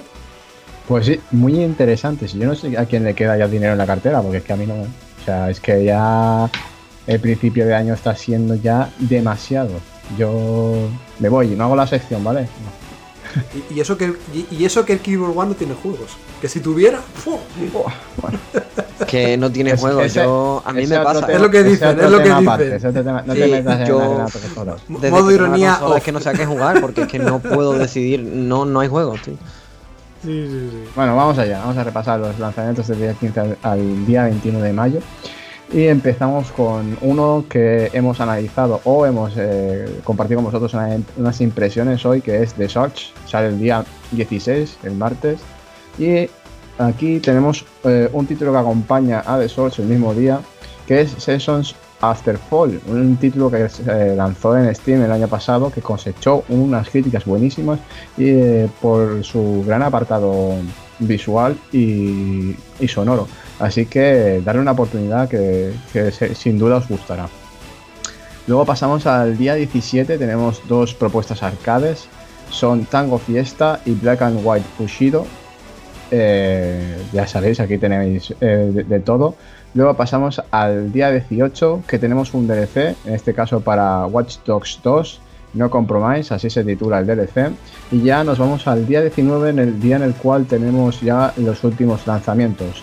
Empezamos por unos títulos arcades que son Mayan Dead Robots, and Flux Adventures in Clover Island, eh, un plataformas que viene a disputar aquí el, género de las plataformas con Yooka-Laylee y Wonder Boy, a ver qué tal le sale. Luego tenemos quizás eh, al que va a competir con The Switch, Injustice 2, en, en, esta semana en cuanto a lanzamientos, dos títulos muy potentes. Y para acabar la semana pues tenemos Portal Knights, que a ver si sale de una pi puñetera vez. A ver. Pues nada, tenemos ahí bastante contenido de calidad y variado, que es lo importante. Nosotros ya, después de decir estos lanzamientos, eh, por cierto, esta semana no hay retrocompatibles, no es que nos hayamos olvidado. Algo se están guardando para la próxima semana, segurísimo. Pero bueno, ya veremos qué es. Nosotros vamos ya directos a las despedidas.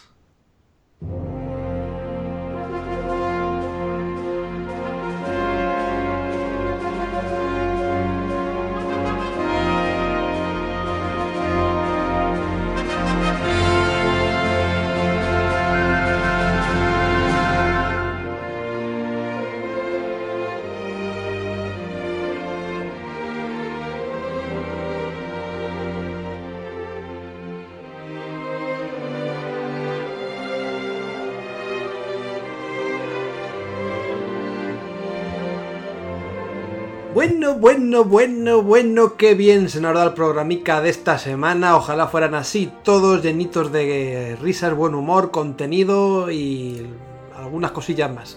Vamos ya a las despedidas, pero no sin antes leer vuestros comentarios. Hay unos cuantos por aquí y procedo a leerlos. El primero de ellos, Javier Medina nos comenta, poco a poco vais siempre eh, siendo, bueno, mis preferidos de los podcasts, muy buen trabajo. Ya queda poco para el E3, yo creo que saldrá algo tipo Rise para ver el potencial de Scorpio. Ojalá nos sorprendieran con Scalebound. No sé por qué todavía tengo esperanzas, pero seguro que algo japo deben tener preparado por los viajes a Japón del Tito Phil. Bueno, dice de Phil solamente. Aunque es pronto, ojalá ver un record o similar. Estoy ahora jugando y me sorprendió muchísimo de ver una especie de Borderlands en tercera persona. Vamos, estoy enganchadísimo. Saludos. ¿Qué pensáis chicos? ¿Pensáis que puede haber algo parecido, algún proyecto como Scalebound que aparezca o resurja ahora de la nada de algún desarrollador, de alguna mente japonesa? Difícilmente lo veo, la verdad. En cuanto a Scalebound, yo creo que daría por cerrado, cerrado el proyecto. No creo que lo rescaten y algo procedente de Japón. Realmente lo tienen difícil conseguir algún apoyo por parte de alguna compañía de desarrollo, rollo el Blue Dragon o los Toys. Si lo consiguen, eh, será un gran paso para Microsoft, pero yo creo que en este sentido lo, van a tener complicado. Y ojalá, eh, corroboro lo de este usuario, ojalá tengamos Rise 2. ¿eh? En ese sentido, ojalá. Yo lo que, mm, lo que veo es que el tema este de los juegos japoneses, yo creo que es algo más que pedimos o piden cuatro gatos que son, o sea, no es algo determinante, es algo que sí, que te puedes jugar un nicho de jugadores, pero no es una cosa súper importante o determinante o no sé. Es algo que no estamos nosotros haciendo más la idea esa que la importancia que tiene, que tiene ciertamente, ¿no? Entonces, bueno, yo creo que sí que algo ha de haber. Y una cosa que quería comentar es que si Microsoft realmente posee la IP de Scalebound y algún día quiere hacer algo con ella, cuando la saque va a ser así, va a ser anunciarlo en E3 y que esté a la venta tres meses después. No se van a permitir anunciarlo y estar un año esperando por él. Eso lo tengo clarísimo porque no, no les interesa entrar en ese juego, en ese rollo de que se convierta en un meme, en una risa lo de Scalebound y que, y que no de llegado y tal. Y bueno, y sobre qué puede presentar Microsoft, el otro día me acordé que el año pasado renovó la, la licencia o la IP, un nombre de Jet for Gemini y me fliparía.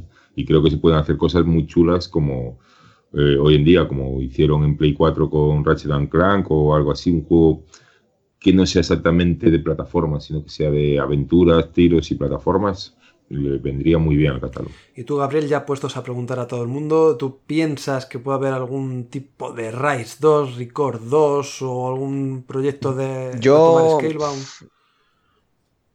Mi Record un poco me da igual. No es que me da igual, ¿no? Pero no es que lo espere. Y Rise 2, personalmente me haría una ilusión impresionante porque ya el primero, la historia apuntaba a maneras. Si hacen un Rise 2 mmm, quitando los fallos que tuvo el primero, podría venirse otro juegazo. Y más aprovechando las bondades de Project Scorpio. El problema es que no lo no sé, no sé, pero yo no lo veo posible. Y menos con la situación económica que vive ahora mismo Crytek. Espero que haya muchas novedades, sí. Pero yo, o sea, para mí el E3 perfecto, me da igual lo que me anuncien, pero para mí el E3 perfecto es que al final del todo pongan Fable 4. 4. ya con eso soy feliz. Vamos a ver. No, sí, porque Estaría bien. para mí es una de las sagas que más. O sea, es una de las razones por las que tengo un Xbox One y, y en su día me dolió lo de Fable Legends y, y yo creo que la IP no está muerta y que a lo mejor pueden estar trabajando en otra cosa. Porque sigo sin entender que todo lo que es el trabajo que hubo en Fable Legends se puede reciclar perfectamente. O sea, me parecía que tenía un buen motor gráfico, todo. O sea, el estilo visual me parecía increíble. El problema es que veo todo, tanto Rise como Fable 4, lo veo tan lejano que yo creo que no. De todas formas, seguramente vendrán con alguna nueva IP y estaremos todos callados y nos dará igual que no salga un Fable 4. Veremos, veremos. Ya que los rumores dicen que no va a haber un, ni un teaser ni van a mostrar nada de Halo 6, al menos que haya algo así, ¿no? Un Fable 4 estaría, estaría chulo. Aunque fuera solamente un par de imágenes, Pues sí. da igual, pero algo. Sí, por lo menos saber que están trabajando en él, ¿sabes? O algo así. Para mí sería eso Lo, lo más grande. muy grande. Como la pantoja, lo más Sí. grande. Lo más grande. Sí. No, hombre, claro, porque con Gears estoy servido, eh, con Halo estoy servido, con Forza también. Me falta, me falta ese. Seguimos con los comentarios. Tenemos a Ibazinger. Resumiendo, dice que creo que Microsoft está, esta vez está jugando muy bien sus cartas. Hablo del ecosistema de juegos, tema de evoluciones, Game Pass y sobre todo el trato a los usuarios y eso yo como antiguo amante de este mundo valoro mucho. Como fantasía, ¿os imagináis que dentro de un par de años la Xbox One en una nueva remodelación acaba transformándose en una portátil que conviva en este ecosistema, este? Sin más, un saludo y como dicen, para vivir primero hay que morir. Bueno, Ibatzinger, yo creo que para vivir primero hay que nacer. Partiendo de esa base, pues vosotros pensáis, chicos, que puede en un futuro haber una especie de plataforma portátil de Microsoft que, no sé, eh, sea algo parecido a lo que tenemos hoy en día con Switch, por ejemplo. No, no creo que Microsoft esté por, por esa labor, la verdad. No, yo tampoco. Ya no, lo, han, no creo. lo han dicho, lo han dicho en, en numerosas veces que, que no están por esa labor, que no lo, no lo ven factible en, este, en estos momentos en este mercado y que, que van a seguir como están ahora. Y de hecho, las últimas, las últimas noticias que tenemos de la división de, de Xbox es que Microsoft, Microsoft va a apostar fuerte por la división de Xbox, ya que es un pilar fundamental para ellos. Así que esperemos de que, de que trabajen fuerte con Scorpio y, y así sea. Perfecto. Pues nada, vamos a ver qué nos depara en este 3 y en los siguientes. Santiago Ochoa, muy buen podcast como siempre. Prey me interesa bastante, pero es un Dishonored de ciencia ficción. Eh, bueno, eh, comparte algo de estética, ¿no, Albert? Sí, eh, en cuanto al diseño artístico y demás, coge un poquito de Dishonored y de Deus Ex, hace una mezcla, lo mete en una batidora y ahí, Prey. Ujú. Muy bien. Y ya por último tenemos a Danguitas. Nos dice, genial podcast. Si no me enteré del detalle, eh, de las- nos preguntó una cosita la semana pasada, es porque voy pendiente de la circulación y algún detalle puedo perderme. Por cierto, ¿qué esperáis de VR, de la realidad virtual, para Scorpio? ¿O pensáis que es demasiado pronto para Microsoft visto lo visto con las VR de PlayStation? Por último, deciros que el podcast, gracias a los colaboradores de Somos Xbox, se está enriqueciendo poco a poco y haciendo más grande, si cabe, este podcast. Pues, Danguitas, en las noticias hemos hablado de la VR en Xbox. ¿No lo has escuchado? ¿En qué estarías pensando, tío? no, hombre, no. Eh, chicos, ¿cómo lo veis todo el tema? Es un poco delicado, ¿no? Porque la realidad virtual eh, parece que no está pasando sus mejores momentos y casi casi ha salido ahora. Eh, es curioso el tema. Entonces no creo que Microsoft esté muy interesada ahora mismo en centrarse en, este tipo de jugabilidad, ¿no?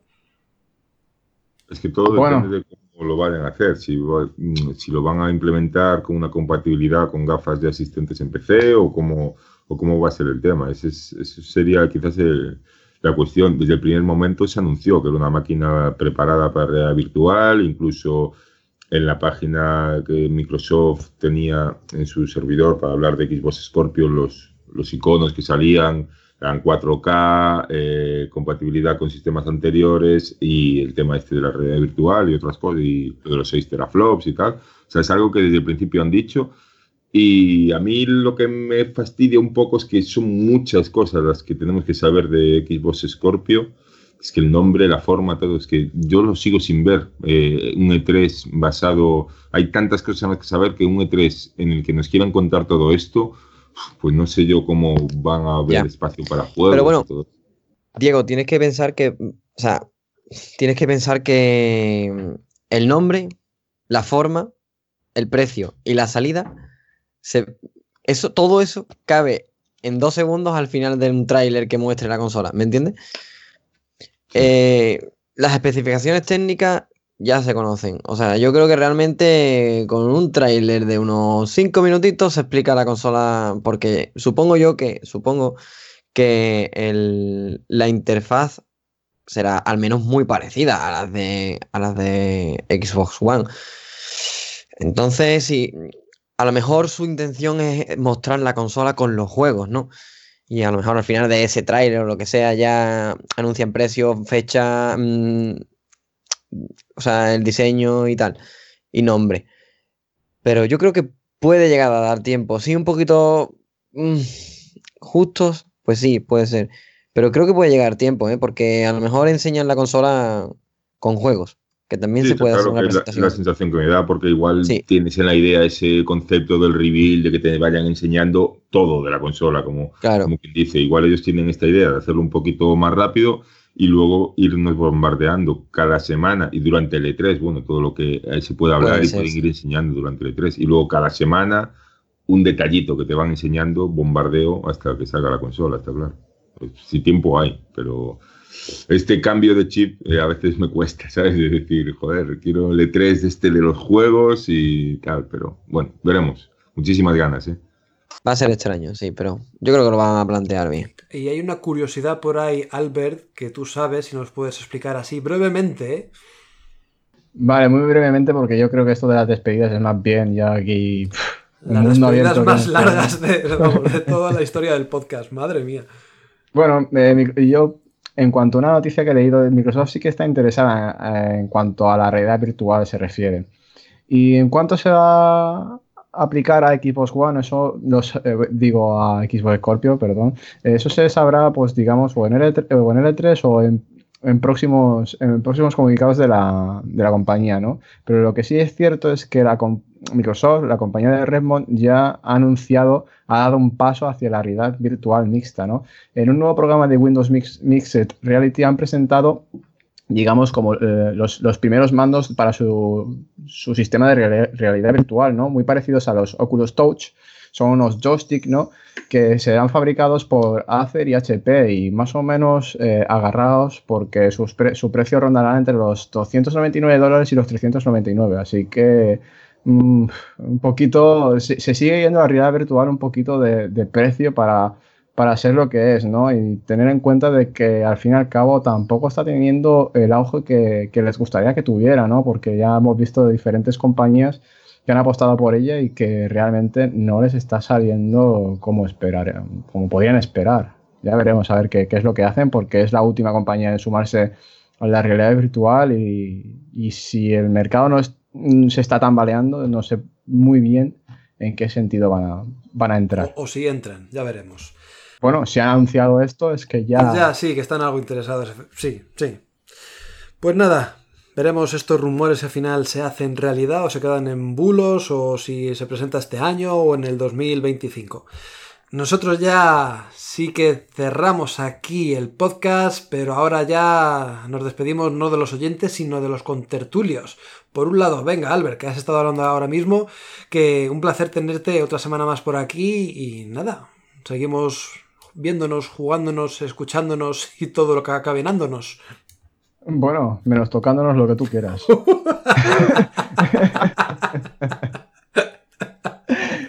Un placer, el placer ha sido mío. Eh, una pena no haber podido estar en el pasado podcast porque hablasteis de Prey y yo estoy muy enfadado con Prey, la verdad, porque no he podido disfrutar de esa experiencia y realmente me, se me está haciendo muy, muy cuesta arriba y muy costoso realizar su análisis, ya que la experiencia que yo he obtenido de él no es la que esperaba. El juego me gusta, está muy bien, pero en lo técnico eh, falla por muchos apartados. Y no es porque eh, el rendimiento pues sea sufra altibajos, ¿no? Que los tiene, sino es que ya realmente pues eh, han habido errores en los cuales pues borran las partidas guardadas y entonces todo el progreso se va a donde todos sabemos, ¿no? Y, es que me ha fastidiado mucho porque realmente el juego es muy prometedor, tiene mucho potencial y Arcane Studios pues sigue haciendo unas, unas, unas obras que realmente se salen de, lo normal, ¿no? Ya lo hicieron con Dishonored, Dishonored 2, ahora con Prey. Realmente esta gente tiene mucho talento, pero es que, joder, Mm, sí que es cierto que el porcentaje de que te pase esto es muy bajo y de hecho empecé ya lo han arreglado porque bastante gente se ha quejado, pero da igual, es que a mí ya me ha pasado y mi experiencia con este juego ya es mala. Eh, le, dejaré un poco de tiempo, un lapso de tiempo para que se pase este cabre y entonces lo volveré a coger a ver, a ver qué pasa.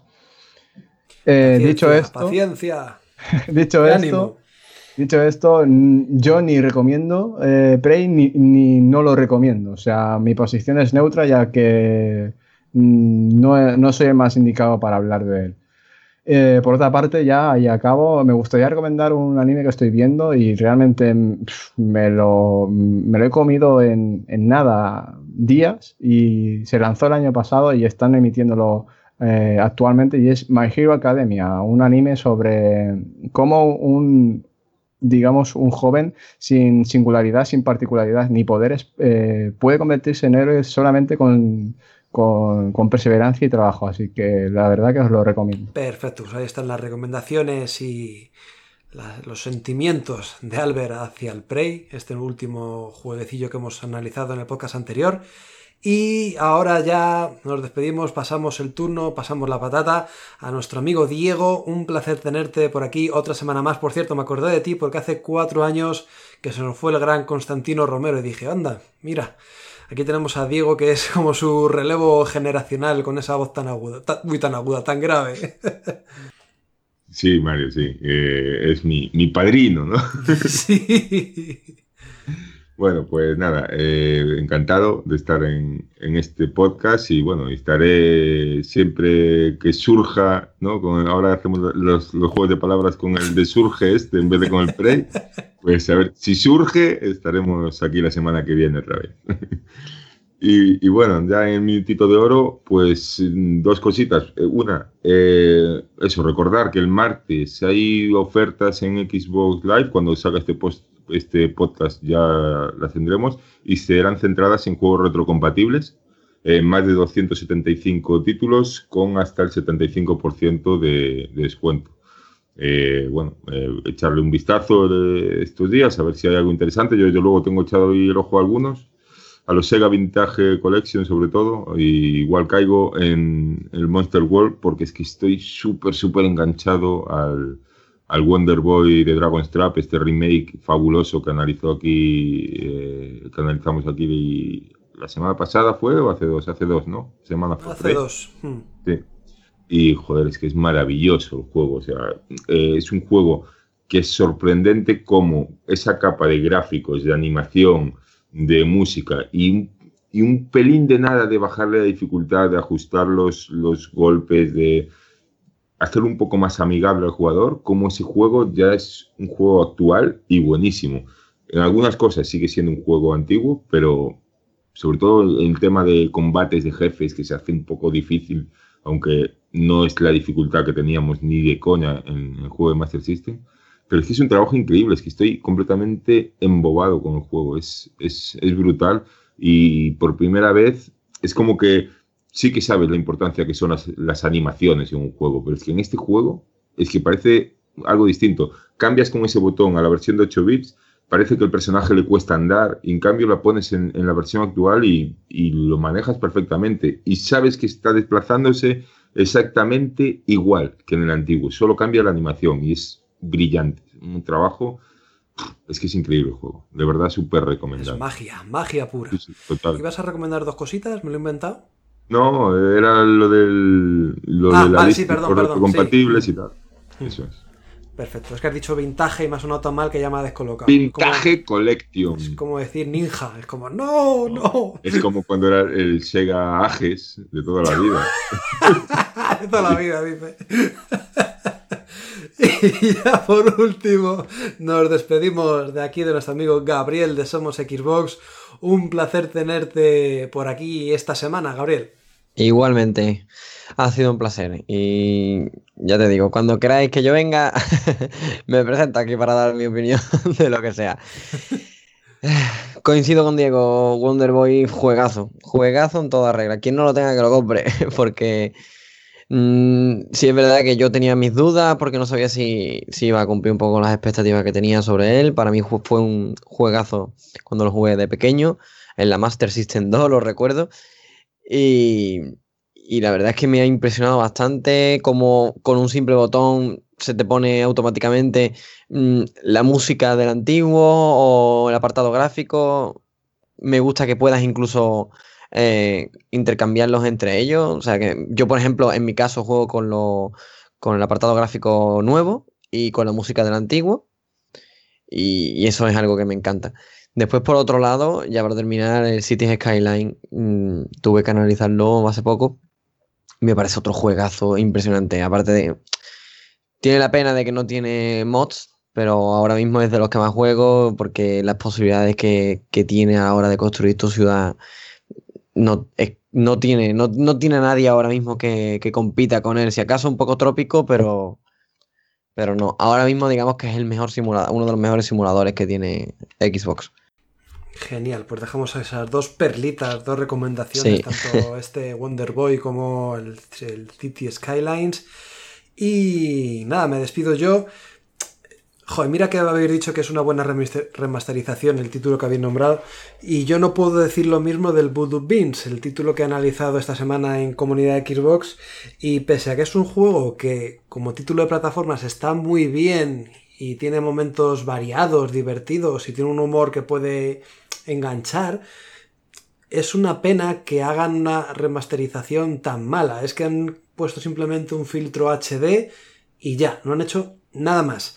Hasta la cámara sigue siendo un formato antiguo que rasca o que no nos da la mejor perspectiva y, y- y lo intentamos corregir y otra vez vuelve a autocorregirse a una forma que no nos gusta.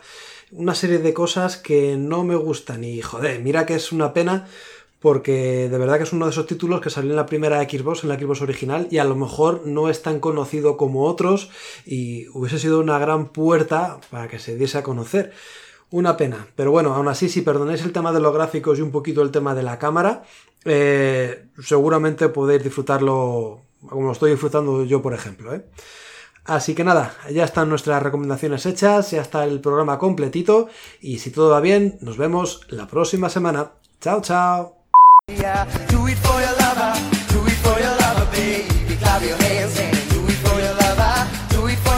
Que no me gusta, joder. ¿Acaso un hombre no tiene derecho al sudor de su frente?